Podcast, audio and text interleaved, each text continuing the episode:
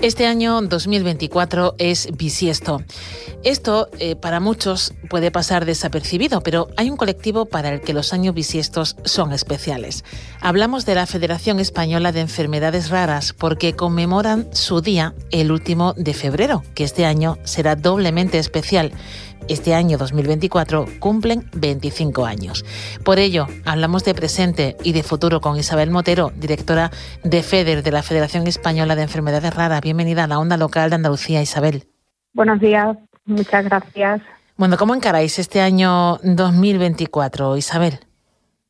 Pues efectivamente, con muchísima ilusión porque son 25 años los que cumple la Federación Española de Enfermedades Raras una federación que nació en la ciudad de Sevilla el 17 de abril de 1999, de la mano de siete asociaciones que se unieron para hacer visible un grave problema de salud pública que sufren unas unos 3 millones de españoles y unas 500.000 personas en Andalucía. Eh, son muchas enfermedades eh, que afectan a todas estas personas, más de 7.000 enfermedades y por tanto desde la federación lo que buscamos es ser un poco el paraguas de todas ellas para hacer visibles todas las necesidades y, trabajar por la mejora de la calidad de vida de las personas que, conviven a diario con estas enfermedades. Hace poco tuvisteis una reunión con la consejera del ramo de, salud y consumo aquí en Andalucía, con Catalina García. Eh, ¿De qué temas? ¿Qué, ¿Qué sobre la mesa en esa reunión? Bueno, pues el compromiso de la Consejería de Salud siempre ha sido claro con nosotros. Eh, Andalucía fue la primera comunidad autónoma con un plan eh, de enfermedades raras que ahora mismo está en fase de evaluación. Justo esta mañana también venía de una reunión técnica donde se ha trabajado al respecto. Y bueno, pues en esta reunión eh, se puso de manifiesto esa necesidad de terminar de impulsar el mismo, un plan eh, que viene a coordinar acciones que de la mano de la Consejería de Salud, eh, lideradas por ella, pues van a servir para ir poco a poco estableciendo resultados que ayuden a diario a las personas que, tienen estas enfermedades. Luego también estuvimos hablando con ella de, de este 25 aniversario eh, que como decía, pues eh, FEDER nació aquí en la ciudad de Sevilla y por tanto eh, en el marco de ese 25 aniversario pues haremos una acción especial en la ciudad que le vio nacer, que además está considerada como ciudad referente de enfermedades raras a nivel nacional con una declaración que se hizo y, y bueno pues en ese en esa acción que también será bonita contribuiremos a, que, a que toda la ciudadanía la conozca eh, conmemorando la misma mediante una placa en un lugar emblemático. Em, porque, bueno, además de esa eh, conmemoración, ¿no? Como reconocimiento a, todo lo trabajado, eh, ahora mismo y saber cuáles son vuestras necesidades, hasta qué medida necesitáis y en qué puntos básicos la, la implicación de, de las administraciones. Pues la implicación de las administraciones es clave para tener resultados concretos en relación a, las personas que viven a diario con estas enfermedades. ¿Por qué? Porque solo desde la administración se pueden dar respuesta a las necesidades sociales y sanitarias que tienen estas enfermedades. Por ejemplo, eh, desde personas que tienen dos niños con una enfermedad rara donde la madre tiene que dejar de trabajar en muchas ocasiones para poder atender a los niños, para poder llevarlos a citas hospitalarias, citas que se producen en días diferentes, en horarios distintos. Entonces, eh, cuestiones tan básicas como esta son cuestiones que nosotros eh, necesitamos el apoyo de la Administración para entender que al final, eh, poniendo el foco ahí, contribuyen a mejorar la experiencia de la persona y a poder decir, oye, pues es que tenemos que hacer lo posible porque esta familia no tenga que venir tres días al hospital para con sus dos hijos a, eh, ser visto por cuatro especialistas.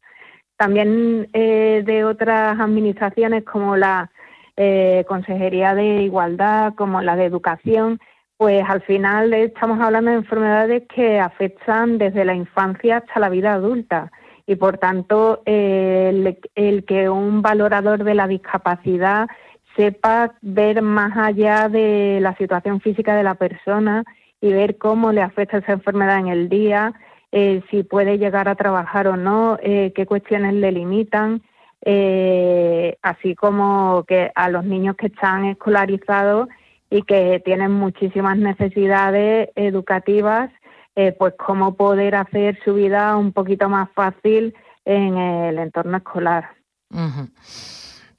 Bueno, sin duda son eh, bueno eh, retos que hay que conseguir y, bueno que afectan al día a día, ¿no? De, de las personas con enfermedades raras. tema de investigación y y de catálogo también. Hace poco hablamos con una asociación eh, de Jerez, en este caso, que, eh, hablaba de la necesidad de tener un registro de enfermedades raras. ¿En ese sentido se ha avanzado algo, Isabel? Eh, Andalucía precisamente es una de las comunidades autónomas que mejor investiga en España. Tiene grandes centros de atención dedicados a la investigación que quizás no se conocen lo suficiente. Eh, nosotros desde FEDER sí que creemos que algo se ha, avanzado, por supuesto, pero sigue haciendo mucha falta la investigación. Yo creo que a nivel de sociedad todos podemos entender cómo nos sentimos en su momento cuando pasamos por los periodos de incertidumbre eh, frente a la COVID-19, ¿no? De cómo vivíamos en nuestras casas, la falta de respuestas, el que no tuviéramos un tratamiento, no saber si vendrían las vacunas, no saber si te vas a morir, pues eso es lo que a diario mm, eh, eh, sufren y viven muchas familias que tienen estas enfermedades, que no saben si su hijo hablará, si su hijo andará, qué calidad de vida tendrá y luego también que al final eh, pues necesitamos que esa investigación vaya muy dirigida no solo al, tratamiento y al abordaje de la enfermedad, sino también a otras cuestiones que puedan contribuir a mejorar su, su calidad de vida. Por ejemplo, una enfermedad rara eh, que que eh, la investigación que habían hecho para ella iba dirigida a que la persona no tuviera incontinencia urinaria. De eso no se iba a morir, pero indudablemente su calidad de vida iba a cambiar muchísimo pues, eh, pues por esta acción, ¿no? Entonces, nosotros desde FEDER, ¿qué decimos? Pues que necesitamos apoyar la investigación biomédica, apoyando proyectos y fomentando el conocimiento de la investigación y necesitamos también investigación social para que la situación social, sanitaria, laboral y educativa de las personas con enfermedades raras eh, se conozca, se puedan detectar las necesidades y se les pueda apoyar para el ejercicio de sus derechos. Eh, todo ello eh, estará en, en, un plan andaluz ¿no? de enfermedades raras. está en proceso ahora mismo de actualización. ¿Marcó algún tipo de fecha la, la consejera o aún hay que trabajar en ello? Sí, eh, eh, en, la actualización del plan se lleva trabajando realmente más de año y medio y nosotros esperamos eh, que en el primer semestre de este año, así ha sido el compromiso, pueda estar publicada la actualización y podamos ser todos conocedores al respecto. Eh, eh, nosotros desde FEDER siempre decimos que al final la velocidad de los pacientes es diferente que la de la administración. Indudablemente el desarrollo de un plan no va a tener, no va a dar todas las respuestas a las necesidades que tienen las personas eh, con enfermedades raras, pero sí que es un paso, un reconocimiento de que viven en una situación diferente y de que necesitan respuestas para organizar su atención eh, de manera que al final tengan las mismas oportunidades o muy similares a las personas que tienen enfermedades frecuentes o una vida sana. Uh Hablabas antes, Laura, de, de los niños eh, y niñas que están escolarizados. Eh, ahí, bueno, y no sois eh, la única federación, también hemos hablado en alguna ocasión de la importancia de, de un protocolo de escolarización segura para niños con otras patologías o, o, con alergias, incluso alimentarias. También conocemos los casos de los padres de, de Abel y de Adrián que han pedido pues esa enfermedad escolar para, para sus pequeños. En el caso de los niños y niñas con enfermedades raras, en el tema de la escolarización, cuando no están con sus padres, con sus madres, ¿hay protocolo o hay al menos compromiso de, de, hacerlo?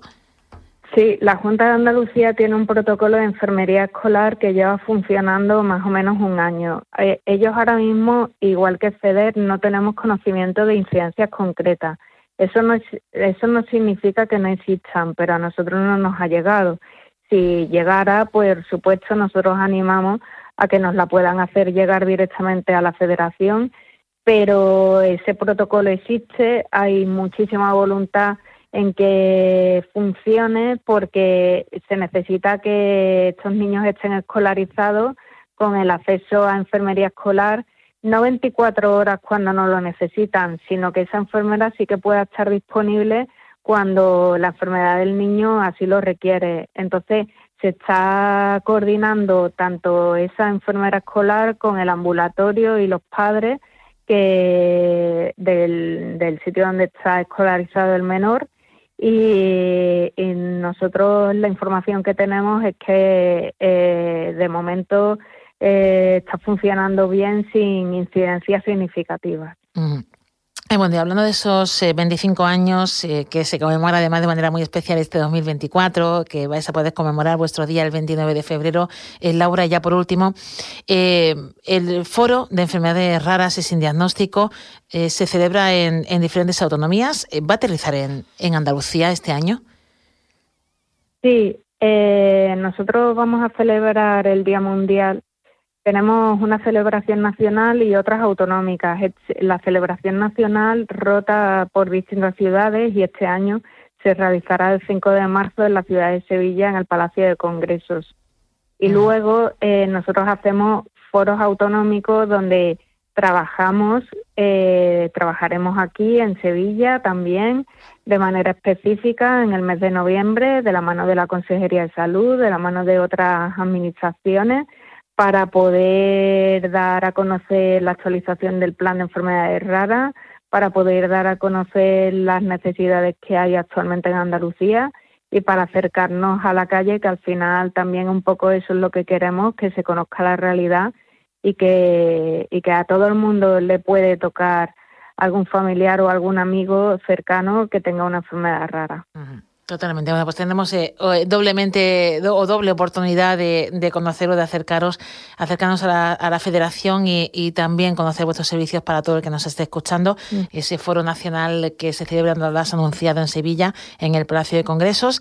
Y bueno, ese foro andaluz que ya no, nos contarás eh, cómo y cuándo podremos también asistir y, bueno, estar pendiente también de esos contenidos que, vais a, a presentar. Muchísimas gracias, Isabel Motero, directora de FEDER eh, por atendernos y por explicarnos todo lo que eh, lleva consigo una enfermedad rara, todas vuestras demandas y enhorabuena por estos 25 años. Muchísimas gracias a vosotros por darnos la voz y un abrazo.